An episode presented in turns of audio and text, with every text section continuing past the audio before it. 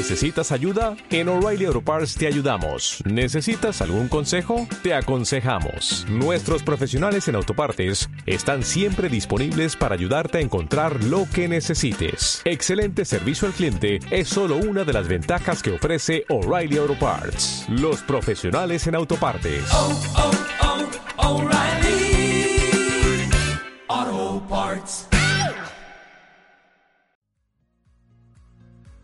¿Qué tal? Mi nombre es Eric Dávila y quiero darte la bienvenida a este podcast titulado Las reglas del juego que nadie conoce. En este podcast quiero compartir contigo tips, herramientas, experiencias y todo lo que pueda generar valor e impactar positivamente tu camino de emprendedor. Comencemos.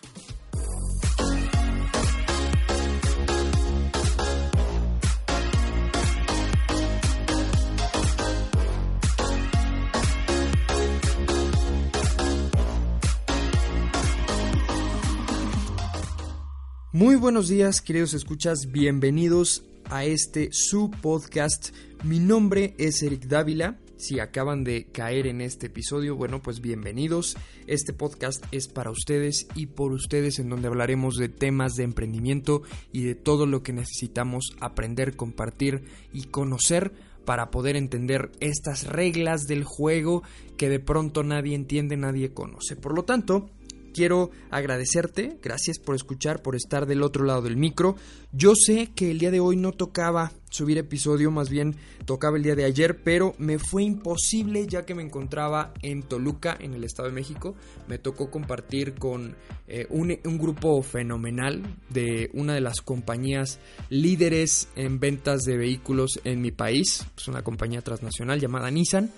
Y con todo el tema de los traslados horarios de la sesión y todo este tema me fue imposible poder grabar, poder subir, pero bueno, vamos a aprovechar el día de hoy que está más tranquilo para poder trabajar y para poder compartir, así que iniciemos con nuestro episodio. Y bien, hoy con este episodio número 32 quiero hablarte de algo muy muy importante y es uno de los pretextos más grandes por los cuales nos limitamos y por los cuales no arrancamos nuestros emprendimientos. Bien, hoy quiero hablar acerca de una de las reglas básicas de este juego del emprendimiento para poder entender por qué nos estamos limitando, por qué no nos sentimos preparados para iniciar, que justo ese es el tema radicalmente importante a tocar el día de hoy. ¿Por qué pensamos, creemos que tenemos que sentirnos totalmente preparados y justo hablaremos sobre la importancia de iniciar con tu emprendimiento aún no estés listo, aún no estando totalmente preparado. Trabajaremos con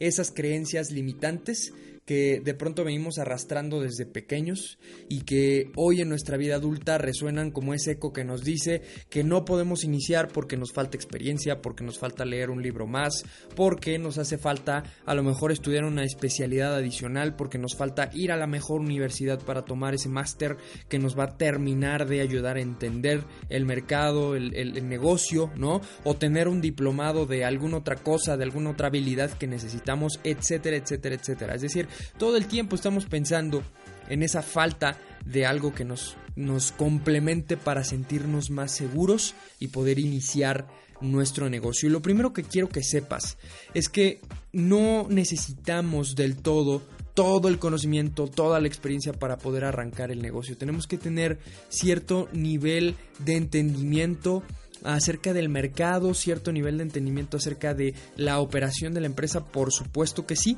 pero yo lo que creo es que el aprendizaje se va dando todos los días y hay de dos formas para poder obtener este aprendizaje. La primera es o lo obtienes trabajando para ti, para tu sueño, por ti, o lo aprendes en cabezas ajenas, es decir, trabajando con otras organizaciones, trabajando con otras empresas y para el sueño de algunos que están ya establecidos. Por lo tanto, esas son las dos alternativas. Lo que quiero el día de hoy es cambiar un poco ese eh, enfoque, ese approach. Hoy lo que quiero es que salgamos de este episodio con un nuevo mindset para poder eh, llevar a cabo nuestra estrategia eh, de forma limpia, digamos, o, o, la forma más limpia posible. ¿A qué me refiero con que sea limpio? Me refiero a que pues sea con el menor saldo eh, posible, ¿no? Y saldo es las menores pérdidas, el menor costo, el menor esfuerzo, ¿no? Que bueno, al hablar del esfuerzo te garantizo que no será sencillo. Eso sí, necesito hablarte acerca de la realidad.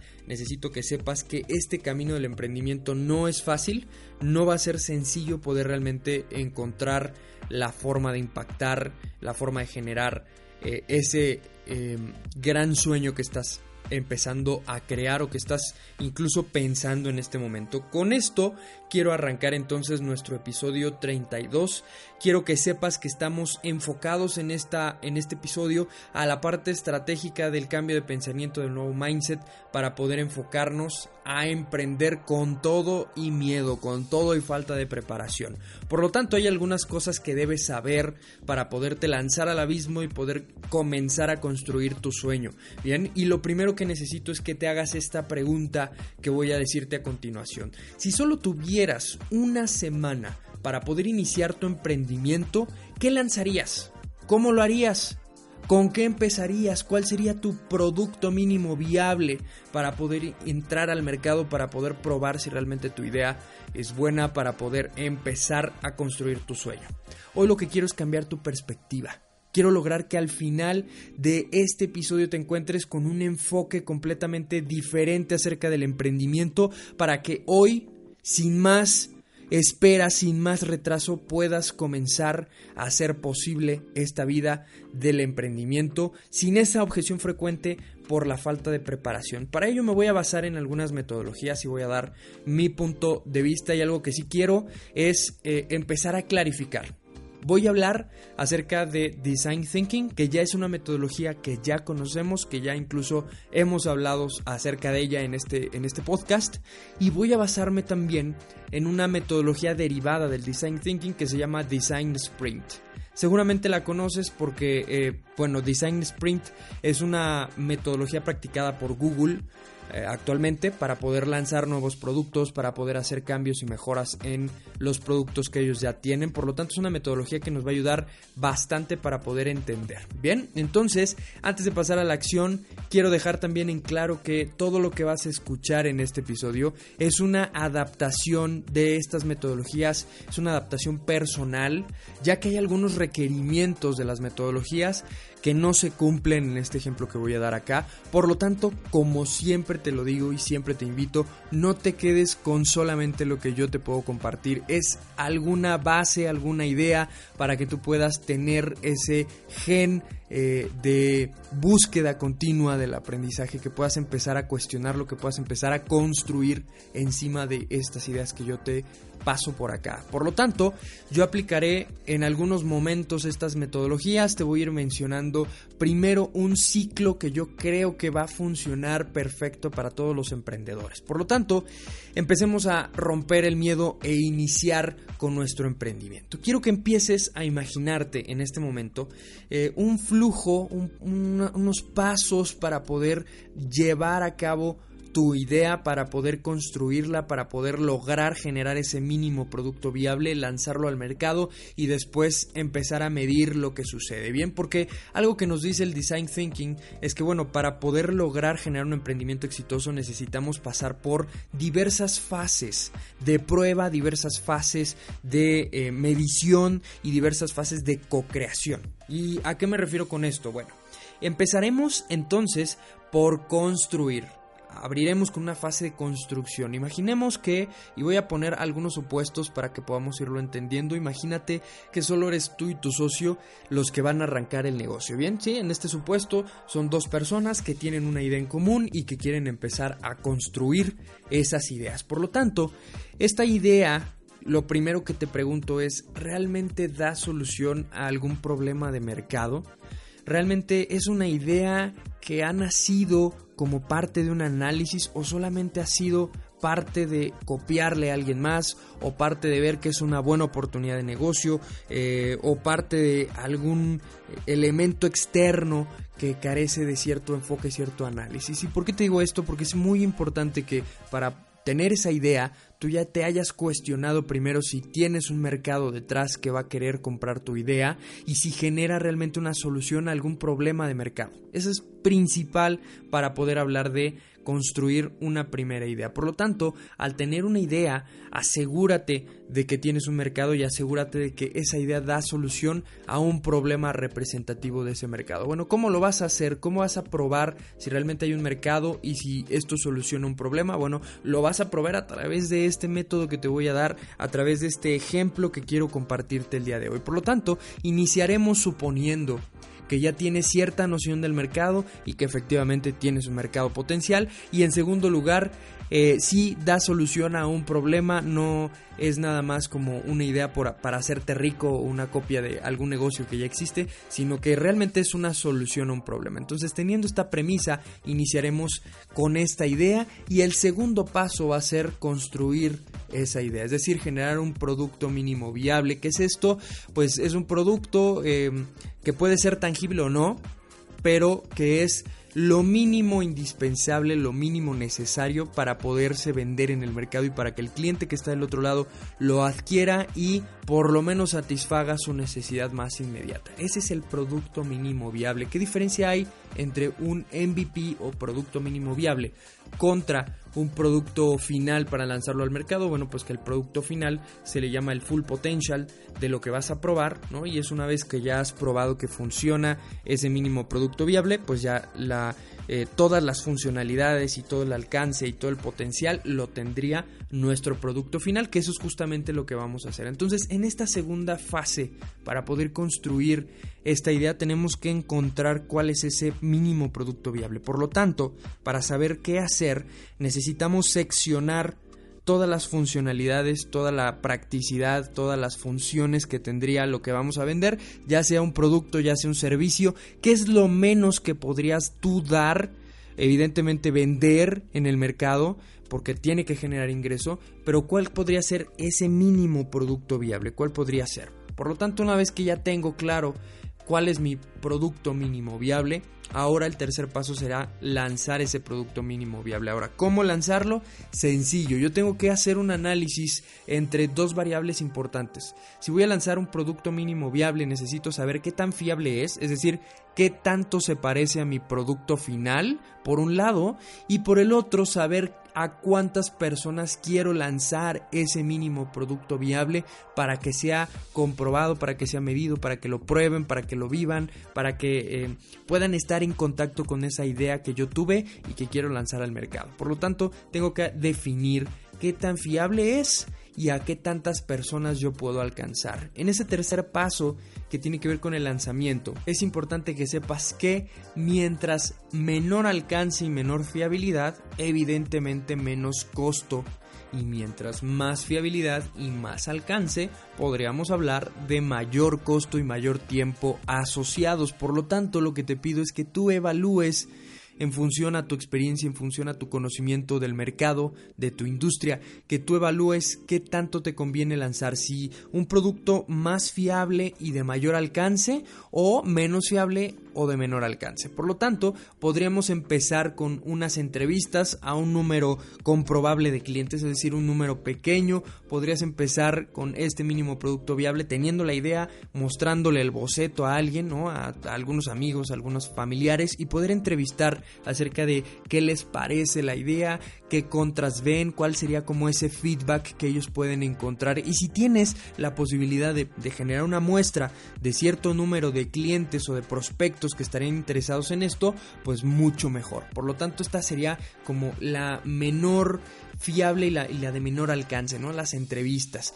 Por lo tanto, iremos a un segundo escalón, que este será como tener el producto físico, ¿no? Aunque no esté completo, aunque no, no sea este full potential, tenerlo físico nos ayuda a que el cliente que lo ve, que lo siente, que lo prueba, lo pueda, eh, pueda entrar en contacto con la experiencia de ese producto o de ese servicio. Por lo tanto, es importante que al momento de tener ese producto físico, pues tú generes ahí un programa de prueba en donde le digas, mira, este producto eh, te lo puedo arrendar, ¿no? Te lo puedo vender por un costo muy, muy bajo. O incluso si, si tu impacto es mucho mayor, pues puedes dárselo eh, regalado, ¿no? Que esto podría aplicar, por ejemplo, en productos digitales. Si vas a lanzar un curso eh, online, por ejemplo, pues puedes tener ese MVP como un mínimo producto viable, lanzarlo al mercado, eh, incluso meterle, no sé, ciertas pautas en Google Ads, en Facebook Ads, en, Instagram, para que se dé a conocer ese mínimo producto viable, lo compren el...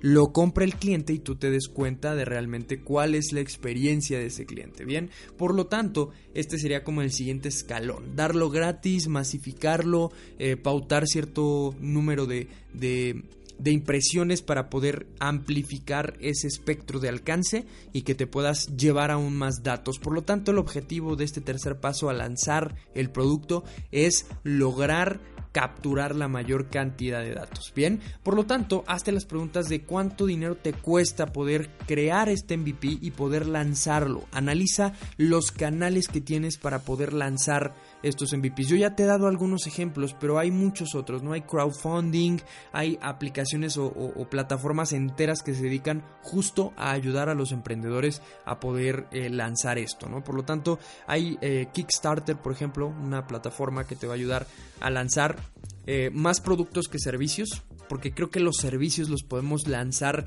como te he comentado, ¿no? O sea, lanzarlos online, hacer una landing page, eh, poder pautar y de esa manera darla a conocer. Y si son productos físicos, pues ahí podríamos eh, utilizar estas plataformas que nos van ayudando a dos cosas, ¿no? Por un lado, saber si el mercado está aceptando la idea, si, si es una idea creativa, si realmente resuelve el problema de mercado.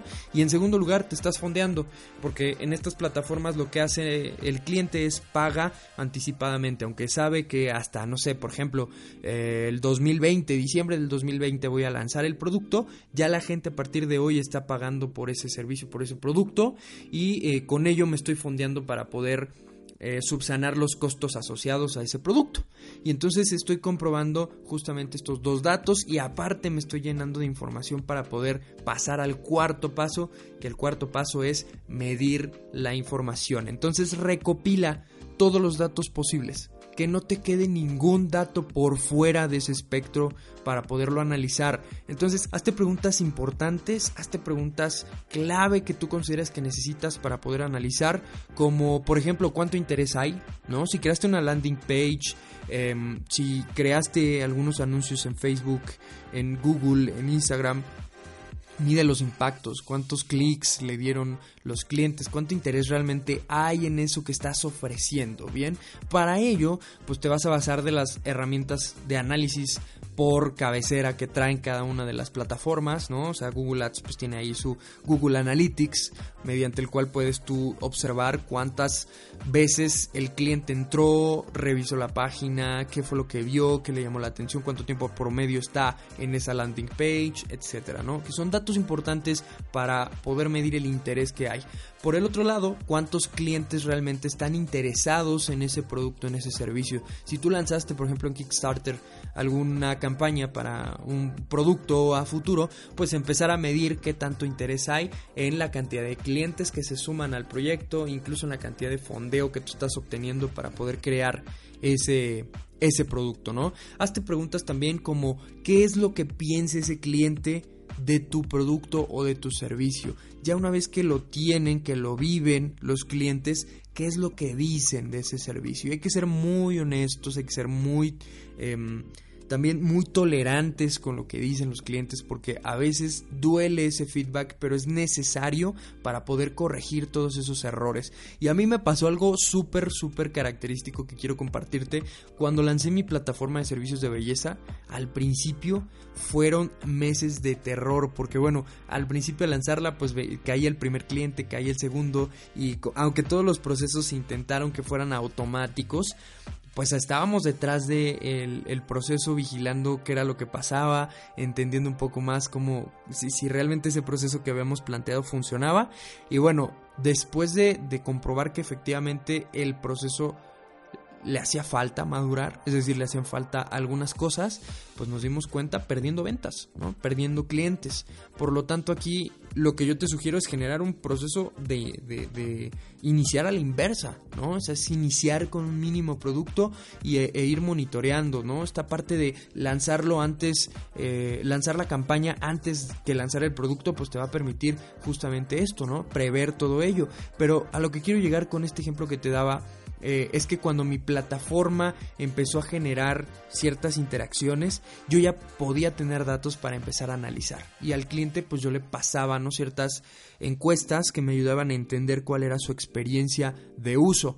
Y entonces ahí me decía, no, pues es que la verdad es que siento que el producto, el, el servicio es desconfiado porque no tiene eh, una página donde me informan qué era lo que pasa, ¿no? Y entonces cada vez que yo recogía datos tenía la mayor capacidad o tenía una capacidad mayor para poder transformar todo ese feedback en un producto mucho más completo que sigue pasando, ¿eh? o sea, hasta la fecha seguimos recibiendo comentarios, feedback, que es importante que aprendas a entender a tu mercado y a escucharlo, porque si el día de hoy piensas que con lanzarlo y así como tú lo pensaste va a estar suficiente, déjame te digo que no.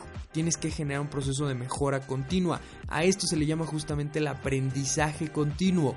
Y a esto me refiero con que la mejor escuela que puedes tener para graduarte del emprendimiento es lanzar tu negocio y probarlo. Pero probarlo inteligentemente, a través de pasos, a través de una estrategia, a través de un proceso que te permita poder medir. Bien. Y después, una vez que ya tienes los datos, una vez que ya hiciste esta recopilación de información, que ya analizaste el feedback del cliente, que ya revisaste que eh, te hace falta, si ya hiciste una lista de cuáles son las mejoras que necesita ese mínimo producto viable, ahora sí, el siguiente de los pasos que es repetitivo es iterar. ¿Qué significa iterar? Significa repetir hasta satisfacer. Es decir, voy a volver a lanzar mi producto ya con esas mejoras hechas, ya con esos ajustes voy a volverlo a lanzar al mercado y voy a volver a recopilar información para poder medir, analizar y de nuevo construir para lanzar, de nuevo medir, de nuevo construir, lanzar y medir hasta que ya tengamos un producto completo, un producto que se acerque cada vez más al nivel de fiabilidad y al nivel de alcance que necesitamos para poder lanzar ese producto completo. Pero si tú te das cuenta que en ese camino, en esa iteración, empieza a crecer el nivel de interés, empieza a despegar el nivel de inversión, que, los interesados empiezan a inyectar en, el negocio, pues entonces te estás dando cuenta que estás por el buen camino. Si en alguno de los pasos tú observas que este nivel de interés cae o que la gente ya deja de estar interesada, entonces tienes que detenerte a analizar qué fue lo que hiciste un paso atrás para poder eh, generar los cambios necesarios y que de esa manera pueda seguir penetrando en el interés del cliente.